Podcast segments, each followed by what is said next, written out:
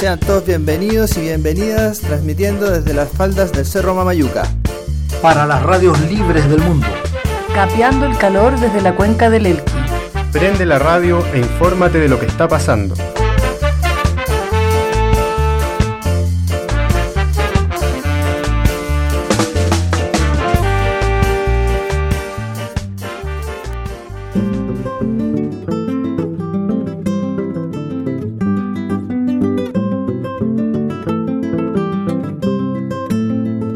¿Estamos? Estamos. Oye, nos costó llegar a la, a la parte de, play. Póngale play. O, o sea, póngale rec. Es Estamos, deseditados.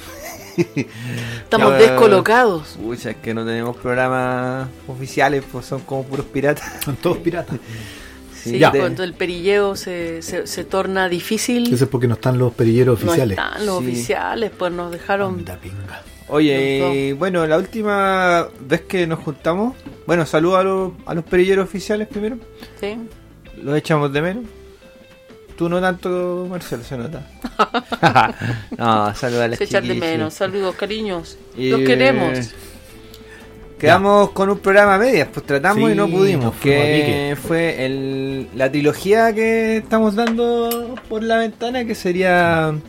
Partimos con los tres grandes abuelos, que son Algarrobo, Chañar, y hoy día nos toca el abuelo más chico. Guaya, Guayacán. Hay hartos nombres de Guayacampo, que el- me imagino que todos tienen que ver con el árbol, en honor al árbol. Los lugares, por ejemplo, Bahía Guayacán, La Bahía Guayacán, el pueblo de Guayacán.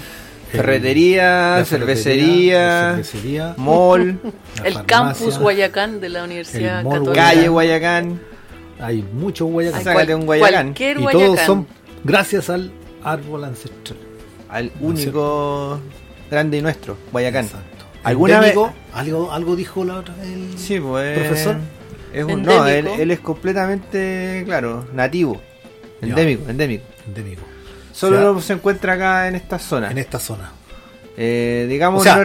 Es un decir se encuentra, porque para encontrar uno de aquí. a- Mucha, sí, ya está. Es un árbol que ha sido bien, bien, bien afectado por la actividad humana principalmente solo con la Mm. y actividad humana. por sus características especiales que tienen que ver con una madera ultra noble, muy, muy muy, dura. dura, y de, de unos colores espectaculares, porque son eh, por dentro casi negro, como Sí. un eh, ébano, y por fuera amarillito tipo pino. Sigue promocionándola para la tala, po. Sí, para la artesanía. Qué Sí. mal. Bueno, una de las gracias de estos programas, o del objetivo, mejor dicho, es como poner en valor estos árboles por su importancia histórica, eh, por su importancia en el desarrollo con, junto a, la- a las sociedades, especialmente las antiguas, Ale, ¿no? Sí, sí, y yo siento que son, como hablábamos en algún momento, son árboles que nos han acompañado mucho, que han acompañado las distintas comunidades. Entonces son como, como tú muy bien lo dijiste al principio, ¿no? Los abuelos, Em, los abuelos de acá, los tres abuelos. Y, y nos han acompañado y además nos han acompañado porque porque están como están hechos para este territorio en el fondo están como em, cómo se diría aclimatados. Mandado a hacer. mandado a hacer para acá porque me imagino por, por el tema de la, de la escasez de agua que hay son son son árboles que, que sobreviven bien a esa a esa falta de agua no Es porque son de acá, po. porque son de acá Que ahí volvemos a qué fue primero, el huevo o la gallina. que fue primero Marcelo, el Guayacán o, la- o el la- huevo. o el huevo. El huevo de Guayacán esta vez. claro, se adaptaron eh, por miles de años y siglos eh, para poder sobrevivir acá. Curiosamente, no es espinoso. Eh, pero sí, agresi ag- sí tiene espinas. pues. ¿Tiene espina? Ah, Sí, pues, es- eh, igual es agresivo. Pues no, no- no es Ah, pero tiene una espina que es como de madera, así como que sale de la... Bueno, no, no Mm, importa tanto. ¿Es parte del bosque espinoso no? Sí, pues, es parte de los del bosque Lo espinoso. que hablábamos la otra vez. De hecho, hay un poco contextualizando la historia del Guayacán. En, en digamos, en los bosques más primogénitos, más antiguos, eh, fue un, un árbol grande. O sea, se pudo desarrollar de gran altura. como es un árbol de muy muy lento crecimiento, a medida que el hombre lo fue explotando y no restaurando, no reponiendo y no haciendo una, un manejo sustentable del Guayacán, en un momento ya no crecieran, no crecían tan rápido y en un momento también, pues cuando eh, ya no tan antiguo, eh, hubieron la gran parte de, de la vegetación del, de este bosque espinoso era Guayacán. Y ahí fue cuando también el hombre eh, de las ciudades ya, no de campo, también vio su valor en él, sobre todo en la parte de artesanía o para hacer muebles. O leña. Leña, que también recordemos que nosotros estamos en una generación, eh, hace poco nomás empezamos a usar gas, pues hace, hace 30 años Y atrás otro, y otro tipo de energía, porque antes se era- ocupaba leña principalmente. Hace poco. Muy un par poco. de decenios se ocupaba todas las panaderías leña. Sí, no está Metrogas, está haciendo... No sé qué será mejor. bueno, pero Sí. eh, todo eso, producto de el pastoreo de las cabras, producto de la sequía también, Sí. porque si hay renuevos naturales, digamos, no van a llegar a ninguna parte si en la primera etapa no tienen agua todos los días o por lo menos una vez al mes.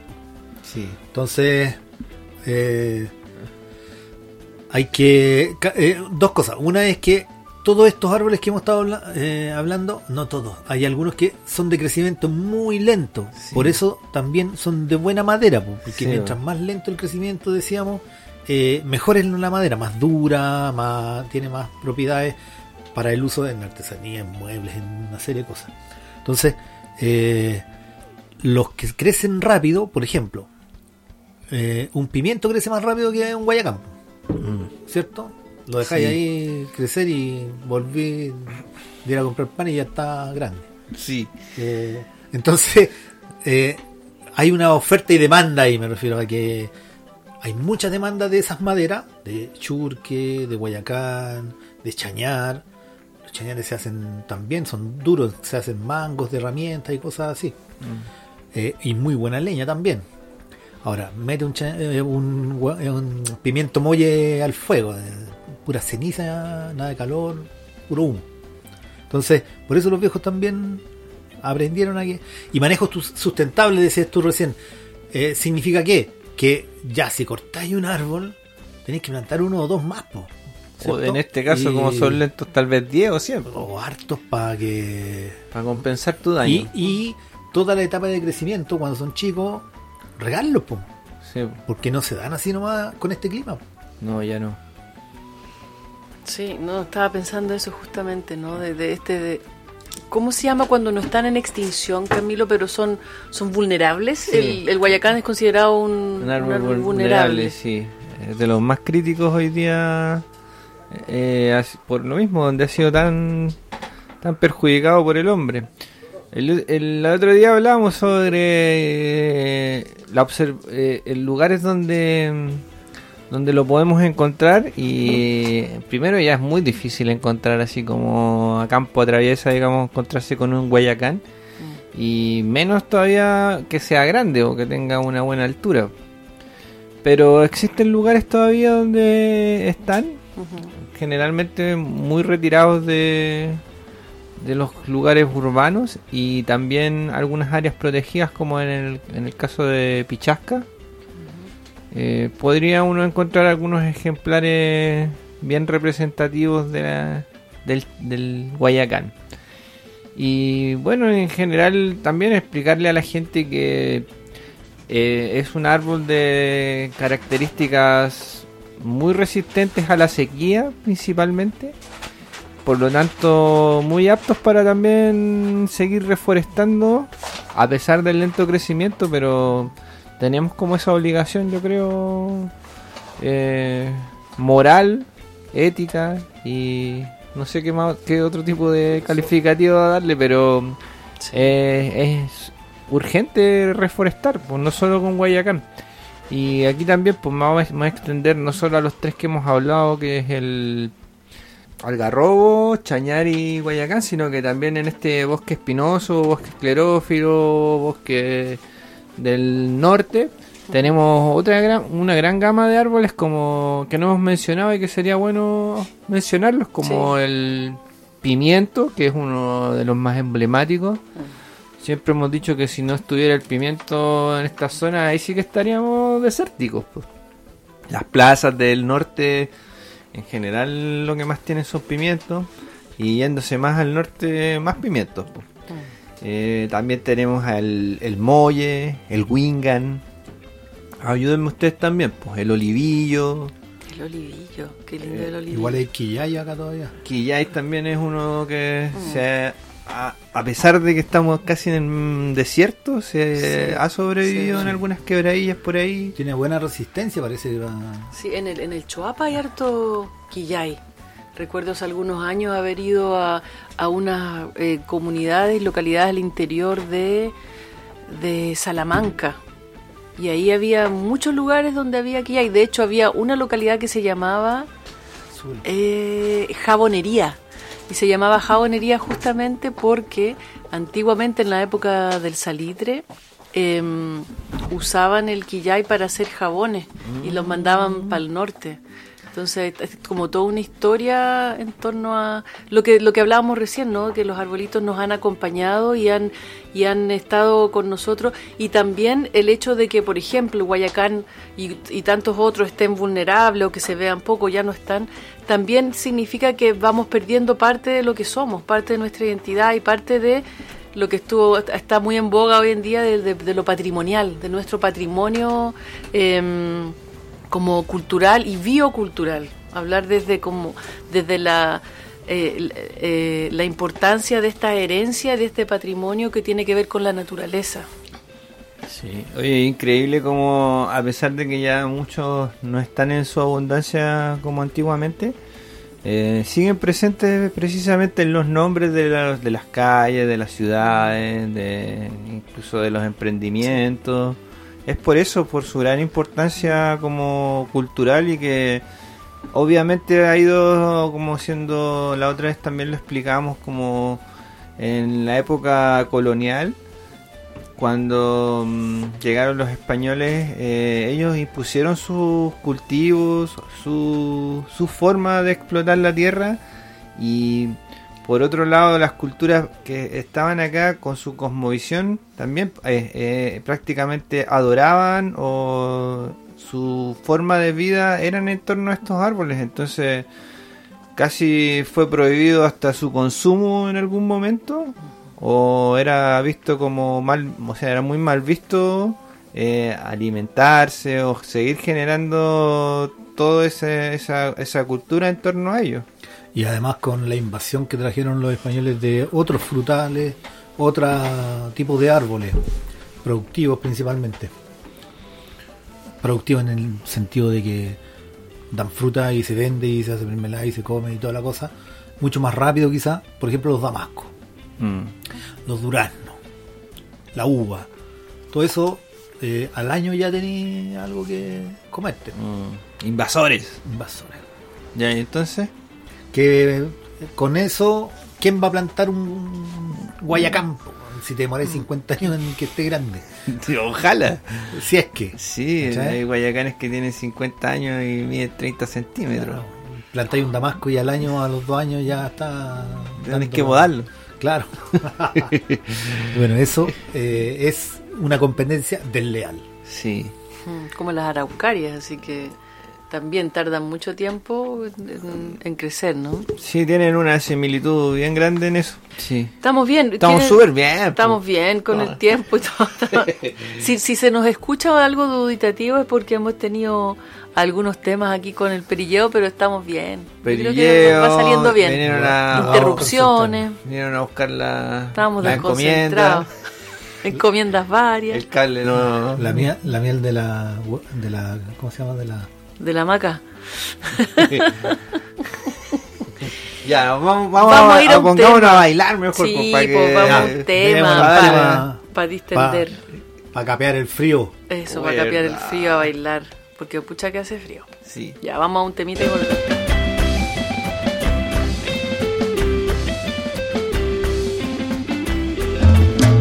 Cumbia.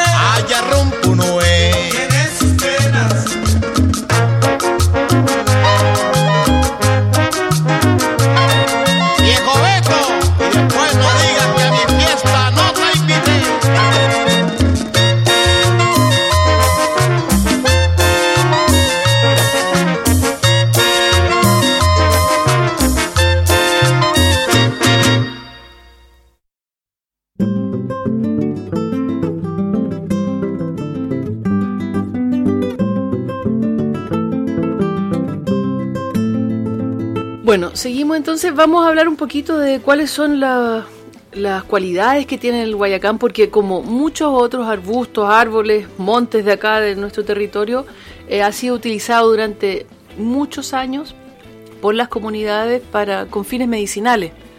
Al- tiene algún, varios usos, tanto internos como externos. Por ejemplo, internamente sirve para los, para los resfríos, para los problemas renales y reumáticos y para bajar la fiebre. ¿ya?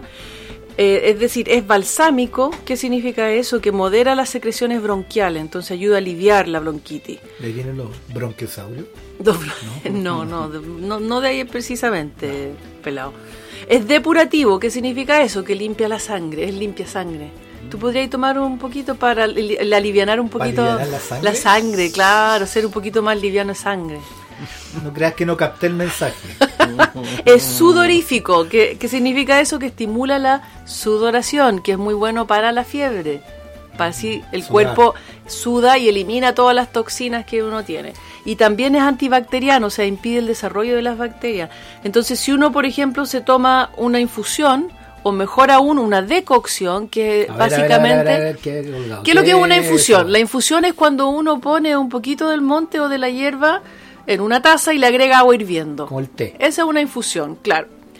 Pero para fines medicinales es mucho mejor la decocción, que la decocción implica eh, colocar la hierba en una ollita con agua fría y calentarla en el agua y luego esperar que se enfríe un poco y tomarla. ¿Ya? Esa es una decocción que es mucho mejor para, para, para sentir más los beneficios, porque al echarle el agua caliente nomás, igual va a servir, pero no, no, pierde alguno, tanto. pierde alguno de los... pero eso es para todas las hierbas. Para o- todas las hierbas en Ah, general, las decocciones son mucho mejor eh, para fines medicinales. Pero como todo en esta vida, toma más tiempo. Entonces uno está acostumbrado a lo rápido, A lo echémosle rápido. agüita, por ejemplo, De hecho, al- yo las meto al microondas. Ah. Chuta. No, pues no, lo- usted no lo haga en su casa, no lo Mal haga. ejemplo. No lo haga. Horrible, horrible. Sí, una po. broma en realidad. Entonces, para hacerse una decocción, por ejemplo, con una cucharada de, de del, del, ¿cómo se llama? De, de las La- hojas, ¿Ya? de las hojas, se puede colocar una cucharada para un litro de agua. Y con eso tomamos una decocción, o si ya estamos muy acostumbrados a la infusión, hacemos una infusión con agua Una caliente. cucharada de las hojas. ¿Cómo, de las hojas, así como la, en ¿Molía cantidad. las hojas? No, las hojas así tal ¿Cómo cual. te entran adentro una cuchara una hoja? Ya. Súper simple, Ah. vos corta la hoja y las pone Sí, en la las ponía ahí una cucharada. Un llena- cerrito de hoja. Sí. Ya. Sí, pues un cerrito, use su imaginación. y también tiene usos em, externos, o sea, también sirve para los dolores y, y las Del alma. contusiones. Del alma, no sé, Ah, churri, no sé, ahí ya estamos con problemas. Ahí mejor el toronjil de la pena, Ah. o la melisa que le llaman. Em, y ahí se aplica como cataplasma o con baños y fricciones de, del- de- de la misma planta, digamos. Cataplasma, otra vez. Muy bien. Entonces, ¿Qué para. es la cataplasma? La cataplasma es que se, mira, lo puedes lo puedes usar, por ejemplo, con un paño, ponerla dentro de un paño caliente y luego aplicarla en la zona afectada, por decirlo. Yo también he escuchado que también lo, lo hacen con barro. Mm. Le agregan al, a un barro la, la planta y se, se ocupa como Todo una cataplasma. directo a la piel. Directo a la piel, exactamente. Oye, cuánta sabiduría hay en ese resumen que hiciste de, de utilidades. Y que imagínate, pues en épocas donde no existía una farmacia, donde no tenía y otra forma más que ir a las plantas y que te dieran la, la salud, Curiosamente estaba todo ahí, curiosamente. Y gratis. Mira. O sea que en realidad no es tan curioso, parece No, que parece todo que una calza cosa- pollo. Una cosa trae la otra. Sí. Sí, por eso cuando hablamos de que son los abuelos estos árboles, ¿no? Especialmente el, bueno, el guayacán, el chañar, el algarrobo, eh, porque también nos cuidan, pues, porque vimos de, con, lo- con el caso, en el caso de los otros árboles también tienen cosas que, que no solo son medicinales, sino que también nos, nos alimentan, son sanos. Por ejemplo, era el algarrobo que tenía la harina que es como dulcecita. Sí. Entonces es como un su- sustituto para el azúcar, entonces para usar en repostería, para la gente que tiene diabetes, para todas esas cosas, eh, es súper bueno y es súper indicado y es natural, Como los bisabuelos.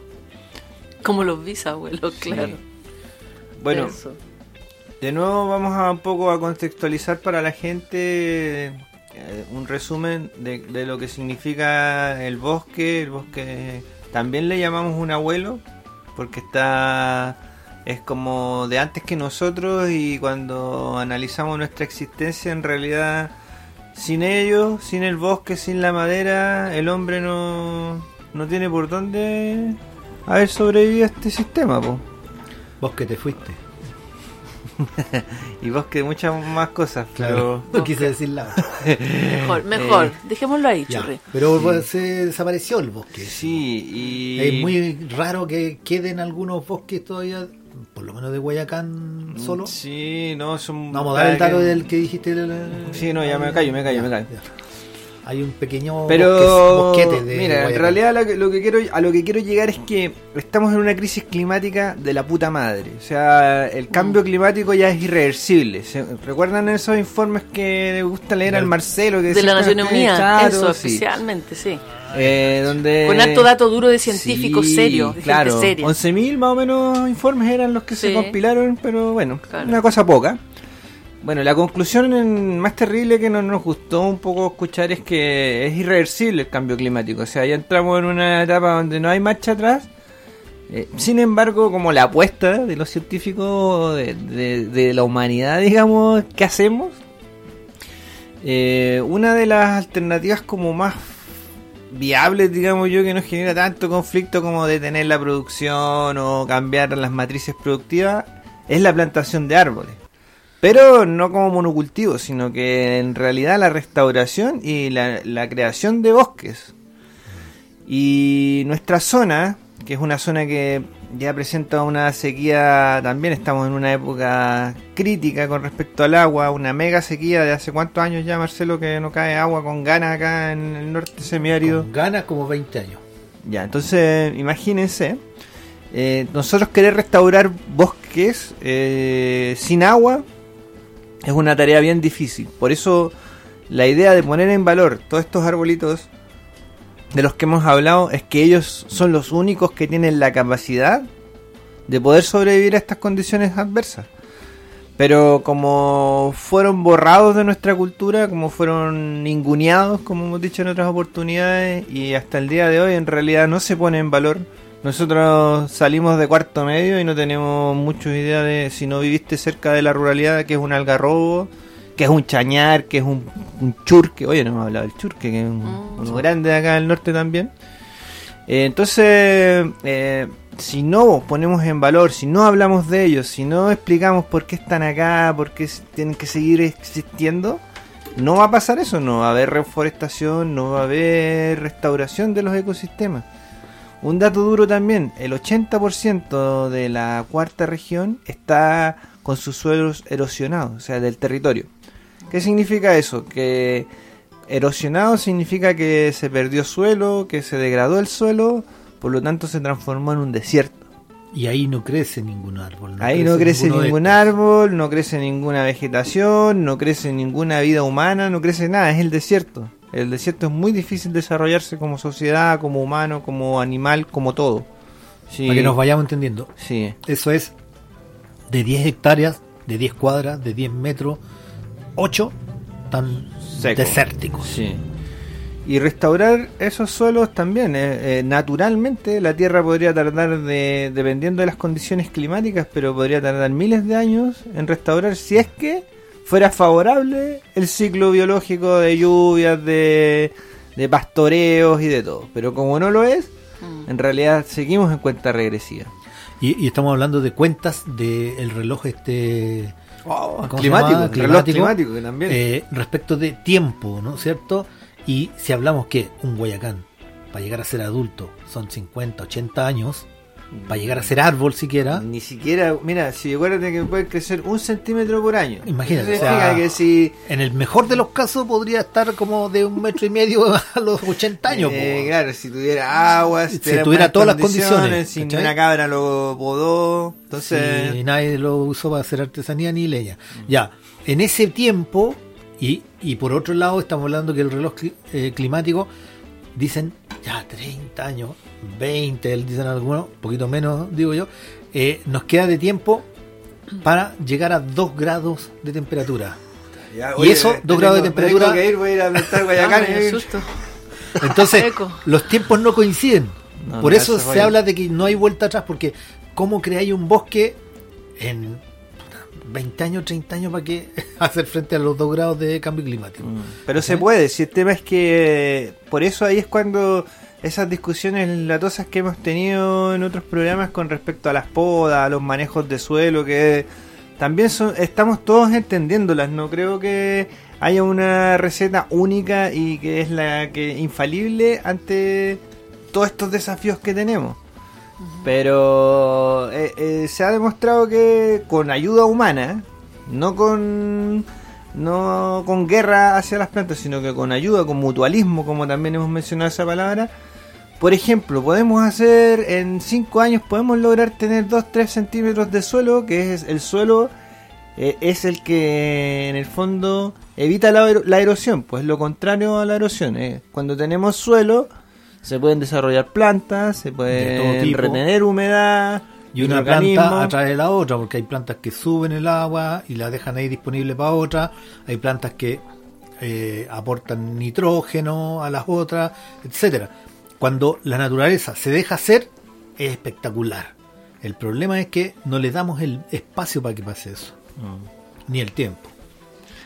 Sí, es verdad. aquí. Además, también yo recuerdo también lo que hemos hablado en algunos programas que va más allá de, de- de estos temas, ¿no? Que tienen que ver con el tema de la escasez hídrica, de la sequía, del saqueo, sino que también tiene que ver con los derechos de la naturaleza y en este caso los derechos de los árboles por sí mismos, digamos, ¿no? Entonces, el, el que nosotros como humanidad lo, lo- lo hayamos tratado de esta manera y que hayan llegado a ser vulnerables, a, a estar en peligro de extinción por estas razones, también, eh, también nos afecta, yo siento, yo recuerdo muy bien algo que contaba el Cristian en algún programa, ¿no? De, de estos estudios que se han hecho que, que quizás la sabiduría como ancestral o de los pueblos originarios ya lo intuía y lo sabía, pero desde la ciencia también se ha demostrado que los árboles se comunican entre sí. ¿No es cierto? A través de las raíces, como que hay una comunicación y, existe ese como lenguaje de alguna manera eh, y una forma de, de conexión. Y esa conexión yo siento que nosotros la hemos cortado de alguna manera y también eh, es nuestra responsabilidad como tratar de remendar eso, de Recone- reconectarnos reconectarnos, claro. con el micelio. Eso, Eso. y los rizomas y toda la cosa. Eso. ¿Usted parece que no estuvo en el programa o no lo escuchó el de ceguera verde, vegetal? Sí, pues de eso estoy hablando, justamente. Oye, él tiene que meter la cuchara ahí, no, si no hay caso, no hay cómo darle el gusto, no hay cómo darle el gusto.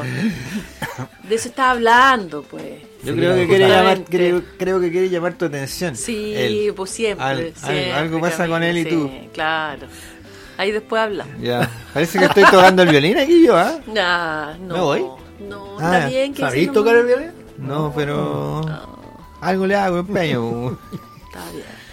Ya, y Entonces, Entonces, se nos fue la, el hilo.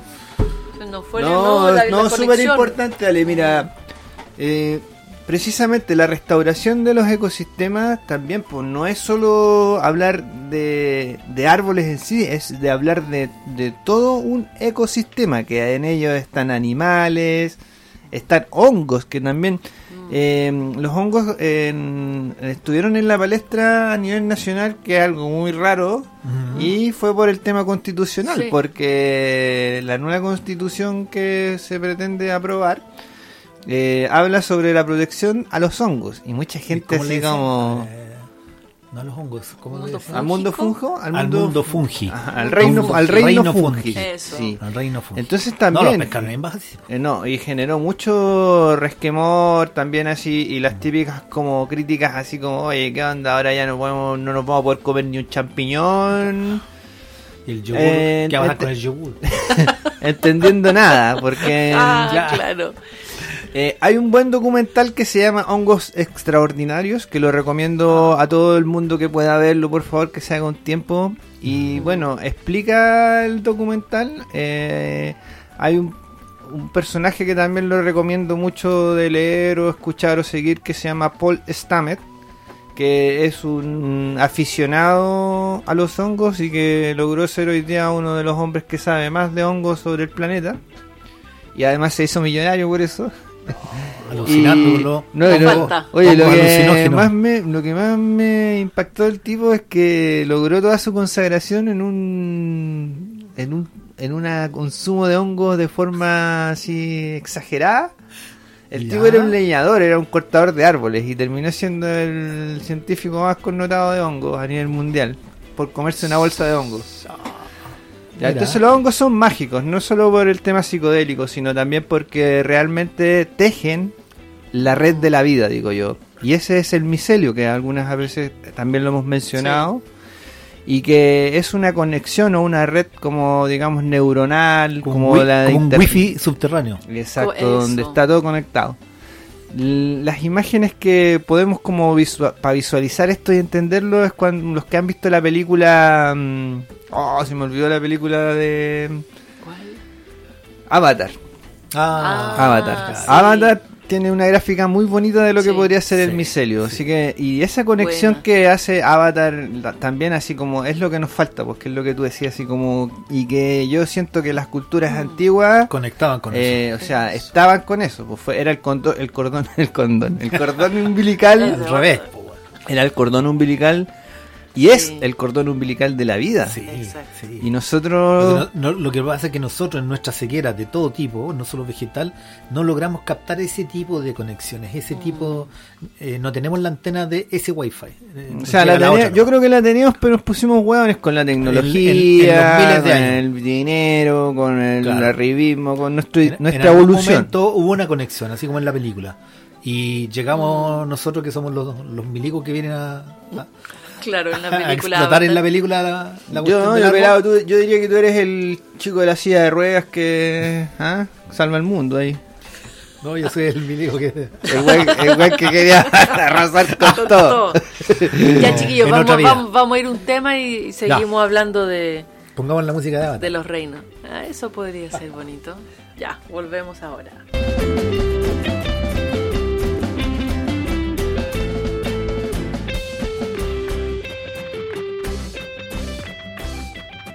Estoy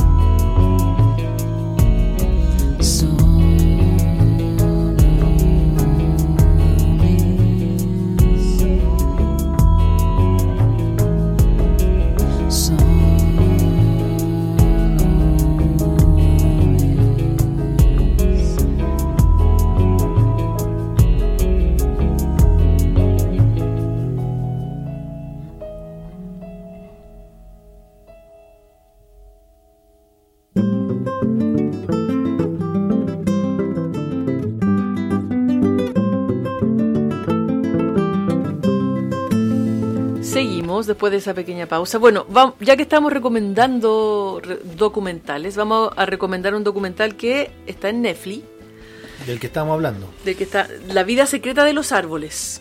El secreto de los Sí. árboles. La vida secreta de los árboles se, ¿Se llama así? Se llama así. ¿Cómo dijo usted recién? Yo El dije secreto recién- de los árboles. Bueno, lo dije mal, porque se llama La vida secreta de los árboles. Sí. El No- documental que no es de un director que se llama Peter Wallaban. Wall- algo así. Peter Wallace. Y que básicamente, bueno, describe el mundo secreto de los bosques y de cómo los árboles pueden comunicarse entre sí. ¿Ya? Entonces, Extraordinario. eh, entrar como a ese mundo que justo habíamos estado hablando de eso, así que se recomienda el documental La vida secreta de los árboles. Ya. Oye, también podríamos hacer recomendaciones con respecto a... ¿A qué hacer? Pues cómo, cómo podemos entrar en la dinámica de forestación tanto a nivel casa, a nivel población, a nivel ciudad, a nivel campo, a nivel desierto. Mira, yo estuve en una reunión de yo solo eh, con, Contigo mismo. conmigo mismo eh, de los huertos patrimoniales. Y Ah, yo estuve también, no estaba ahí tan solo. No, yo también en la estuve. primera. Ah, yo estuve en la segunda. Bueno, la primera Estuvo no, buena. estaba más solitario que- Ya, pero igual, Ya. eh, entendí algo. Bueno. Que todo se dirige a mí. Eran tres expositores y yo de público. Ah, pero o sea, que te, te hicieron una prueba, una todo. prueba, claro. Bueno, la cuestión es que huertos patrimoniales y había un tema que es bio Los paisajes Cultu- bioculturales. paisajes bioculturales, que me hizo mucho sentido y es más o menos de lo que siempre hablamos también. Mm. Eh, bioculturales, que eh, no sé, la cultura es todo lo que el hombre hace, entonces como bien abierto y toda la cuestión. Pero La humanidad. la mujer y el Hombre, hombre, mujer, el humanidad. hombre, la hombra, el hombro, ya, todos. Todes. Entonces, todes, Mm. perdón, puta, ya, ya. Eso. Dele nomás, siga. Estamos, te estamos, te estamos deconstruyendo. Vamos que Vamos, vamos, vamos que vamos, se que tú puedes, puede tú puedes. Ya, voy a intentarlo de nuevo, ¿eh? ya, eh, enésima vez. los, los huertos patrimoniales del Valle de Belqui Mm. son una cosa que también se está perdiendo, junto con los árboles, porque obviamente si hay un huerto sin árboles no pasa nada. Y la gente está, por un lado, dividiendo los terrenos en todo el valle, o sea, en todos los poblados, grandes, chicos, ciudades. Eh, un huerto que era un cuarto de manzana, como el que estamos ahora, eh, dividió y en los hijos y los nietos y no sé qué, ¿ah? son ahora Oh, las 300 metros, 100 metros, 120 metros y, y tres casas ahí, cero árboles, que eran todo el huerto antes. po. La higuera ancestral, que todo abajo. Aquí para construir cabañita, que el turismo y la... Ya. Se pierde el huerto, pero además se pierde el estilo de vida, que es lo más importante desde mi perspectiva. O sea, la viejita, mi abuela, que salía aquí a la hora de la oración y ponía la banquita fuera de la puerta ahí en la calle a mirar pasar la gente y saludaban a los vecinos y... La señora y Adela. Claro, todo eso. Eh, yo hace muchos años que no veo gente aquí en Hierro Viejo hay un viejito o dos que No, ponen si todavía, la- todavía duran, todavía duran. Ahí para allá para, Resisten, eh, resisten a pesar pero de... son muy pocos Sí, viejos y pues, eso ya lo veías en, tú En extinción como los guayacanes ya. claro es lo mismo.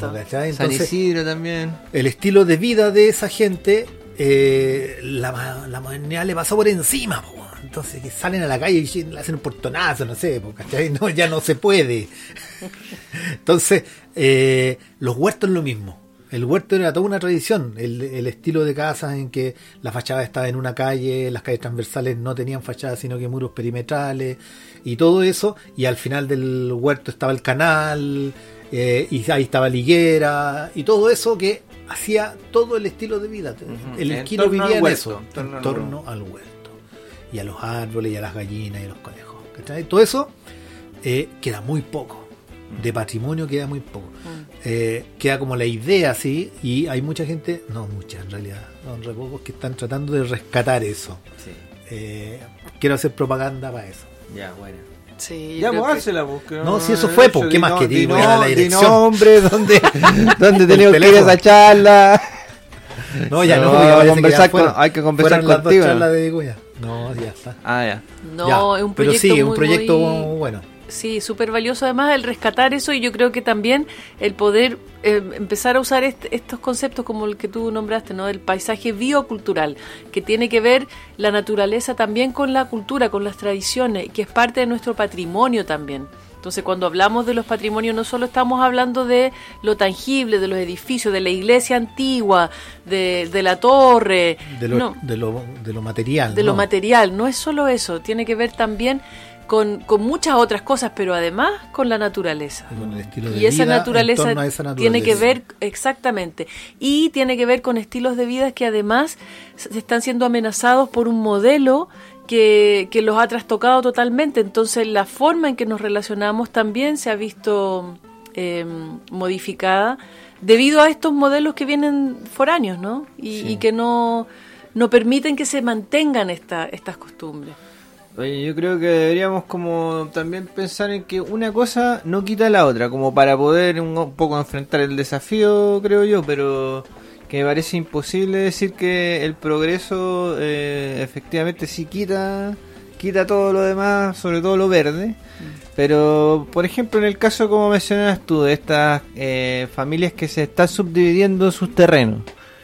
Eh, ojalá que cuando, porque eso es un proceso tal vez eh, evolutivo de cada familia y que no se puede evitar, sobre todo si están creciendo, pero que cuando hagan uso de esos, de esos, de esas herencias o de esos terrenitos que les empiezan a corresponder, tengan estos conceptos que hemos hablado en mente, como el patrimonio biocultural, que los, bos- lo- los huertos eh, también son súper importantes para el desarrollo de una cultura y de un estilo de vida que no debiera perderse porque es un estilo de vida muy rico en, sabiduría como la que nos decía la Ale de la medicina, eh, nos da autonomía en la parte alimentaria, o sea, soberanía alimentaria que es fundamental sobre todo en tiempos de crisis. Y así vamos sumando, pues, nos enseña de biología, nos enseña de ciencias, de ciencias sociales, naturales, etcétera. Entonces, tenemos que empezar a rediseñar o reconstruir en base a esos conceptos. ¿Y qué significa eso? O sea, si yo llego a un huerto, primero analizar eh, que si yo voy a instalar mi casita ahí y puedo instalarla tal vez sin destruir ningún árbol, bien, un, chi- un check mm, a un visto bueno. Eh, bueno, si a lo mejor puedo compartir el espacio con mi otro vecino que va a ser mi primo, mi hermano, mi tío, y no le tengo que poner una pandereta y simplemente todos aprovechamos en un, el mismo huerto, bien también. Eh, pero Un cerco, un cerco vivo, quizás. claro, o, o un cerco de, de diferentes maneras, pues, replantearse esas cosas, no llegar y ya, este es mi terreno, ya, yo pelo todo aquí, pongo mis panderetas y nadie se mete aquí. Meto máquina, dejo una cancha plana y me Porque encima. e- efectivamente ya, ok, tenéis como vaya a gozar de tu propiedad privada y de que nadie te moleste y todo eso, pero estás perdiendo, estás sacrificando terreno que podía ser útil para ti también, estás sacrificando biomasa, que significa que si estamos con calentamiento global no podéis estar matando plantas, po. Que esas plantas que son algunas pueden ser centenarias o milenarias como hablamos de un Guayacán, para gente que se está yendo a vivir a los sectores más alejados también en el secano, eh, tienen que respetarse porque les costó mucho llegar hasta ahí y para que ustedes vuelvan a tener un árbol así también les va a costar mucho. Entonces, hasta, hasta el último chur, que deberían dejar todo eso ahí. A lo mejor eh, ya las espinas, cortarle eh, las puntas, no sé, para que no se rajuen. Pero no meter máquina y limpiar entre Sí. Oye, y lo otro asesorarse, porque en realidad todos somos tan arrebatados, cuando sobre todo cuando nos sentimos dueños de las cosas, y mi propiedad, mi terreno, mi, mi, eh, mis ideas, mi, lo hago así, lo hago así, y no me interesa. puedo. Exacto. Asesores, dense cuenta de que también hay otras formas de entender, uno no es, no es experto en todo, no sabe de todo, en realidad no sabemos nada. Y traten en comunidad, en conjunto, escuchen por la ventana también. Puede servir Sí. para mucho. ¿El era sentiva mucho esto o algunos dirán, no, estos hippies de mierda? Claro, ¿Qué, qué piensan ustedes? Hay de Ustedes que son tan hippies. Ay, sí. Ella. Sí, yo creo que también tiene que ver, pensándolo como bien, como lo, lo hemos estado hablando a nivel muy local, ¿no? De qué es lo que pasa en nuestro, nuestro territorio, en nuestra cuenca.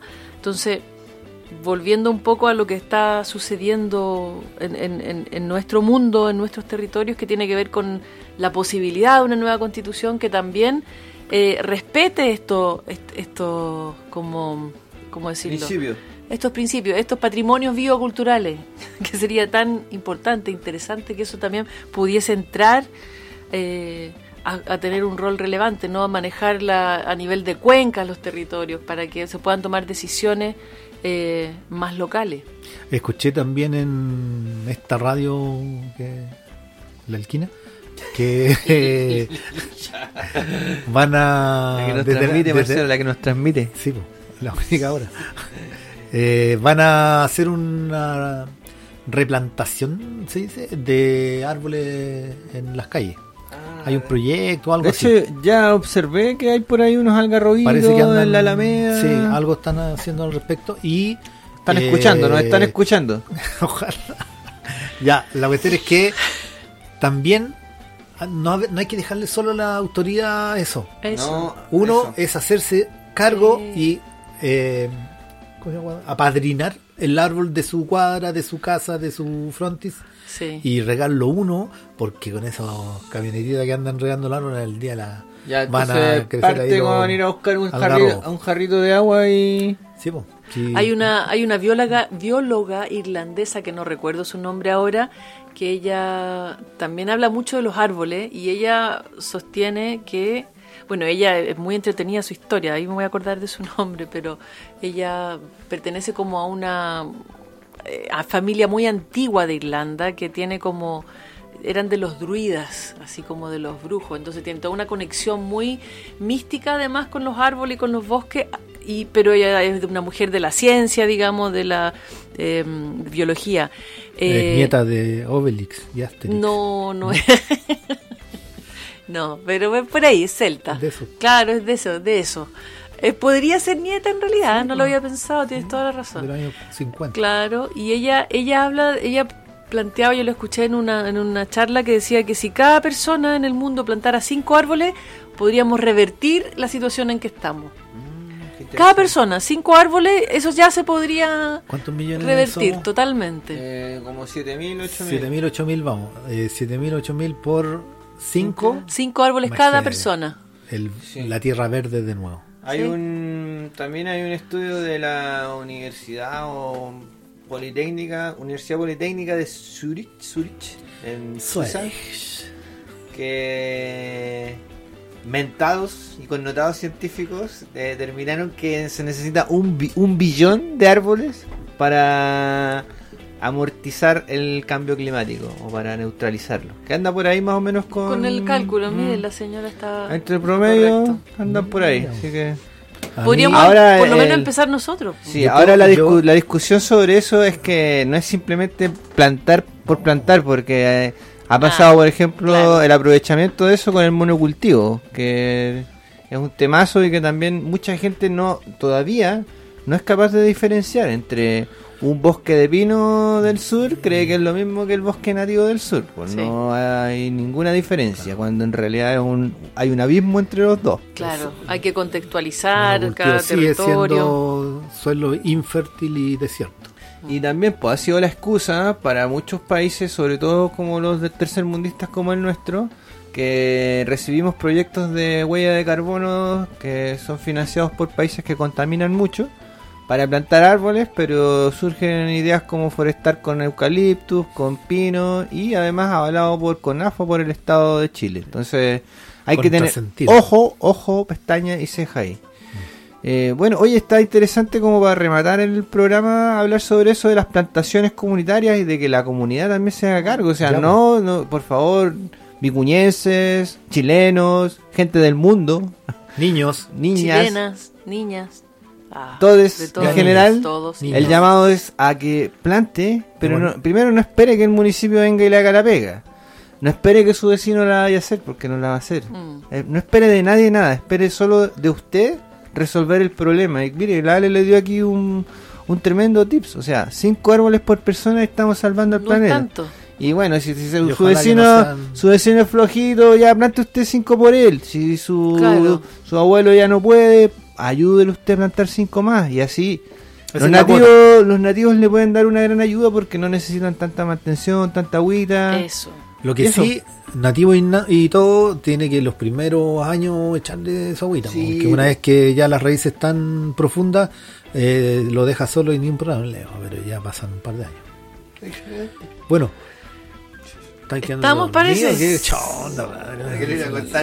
Mira, es que Estamos le, está- le están tra- transmitiendo la calma a los árboles, que también Sí. tienen eso, ¿no? Cuando uno va a un bosque, Ah. eh, te- empieza como a vivir una magia especial. Yo puedo decir que mi cuota la sobrepasé. Ya me- Ah, él siempre tiene que ser. Ah. Claro, él ya, La ya vida plantó es una- más la- de 5. La vida es una competencia. Sí, plantó 10. plantó 10, 15. ¿Cuánto lleváis? A ver, a ver, ya perdiste la cuenta. Perdí la cuenta. No, que él es muy Sí, seco. ahora cuántos están vivos de esos. No, pues, es otra cosa. es que la sequía, ah, echándole la culpa al empedrado. No. Aquí hay Eso. puros plantadores, así que A plantar arbolitos, eso. Ese es el mensaje nunca se termina día. esa misión. Ya, Eso, entonces, Entonces- estamos, nos vemos la próxima. Ya, pues. ¿Les parece? con Sí, otro tema aquí. Hoy es fin de mes, hay pago, ¿no? Vamos, vamos a tomar, cabrón. Por otros pagos. Vamos a tener que ir por otros pagos. Por otros pagos. Ya, que les vaya bien, vaya Ya. bonito, Tan nos veremos. Saludos. este camino. Saludos, saludos. Saludos a todos.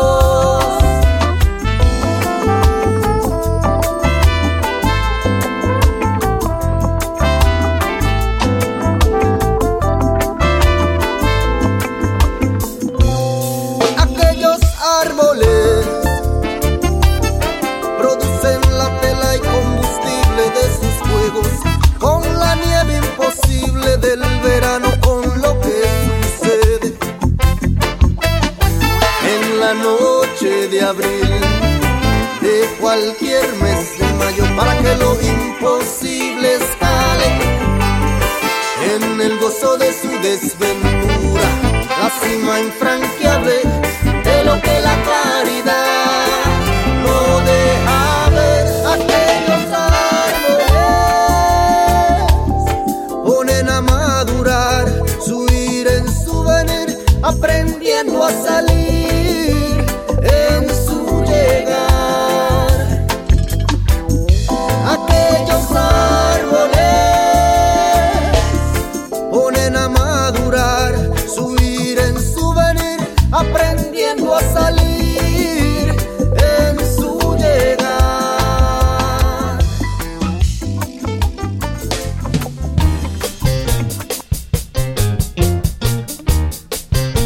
Acaba de escuchar Por la Ventana